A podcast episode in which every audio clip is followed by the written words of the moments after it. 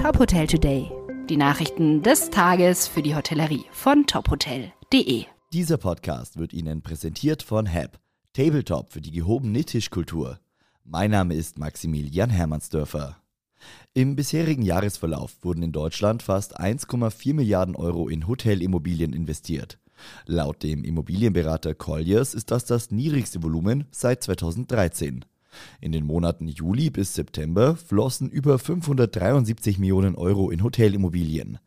Der Anteil der Asset-Klasse Hotels am gesamten gewerblichen Transaktionsvolumen liege weiterhin bei 3%.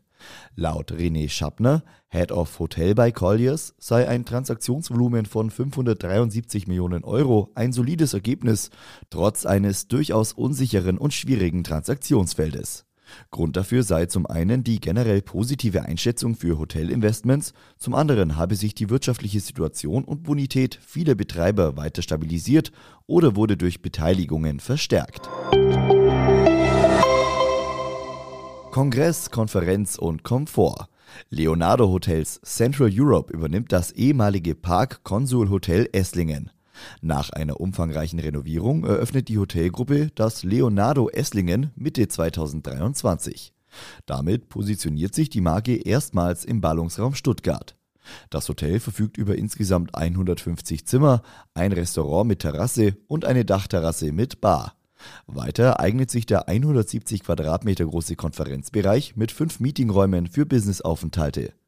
Ergänzt wird das Angebot mit einem Wellness- und Fitnessbereich. Die Hospitality Sales and Marketing Association möchte auch nach dem Thementag About Hospitality Nachwuchstalente aus der Hotellerie fördern. Vom 10. bis 12. November findet das Hotelcamp der HSMA statt. Mit der Kampagne Young Rockstars haben interessierte Nachwuchstalente die Möglichkeit, sich bis zum 21. Oktober für ein Ticket zu bewerben, inklusive Anreise und Übernachtung. Gemeint sind hiermit insbesondere Studierende mit Hotelbezug, Auszubildende eines Hotels sowie Mitarbeitende, die bereits in der Hotellerie tätig sind.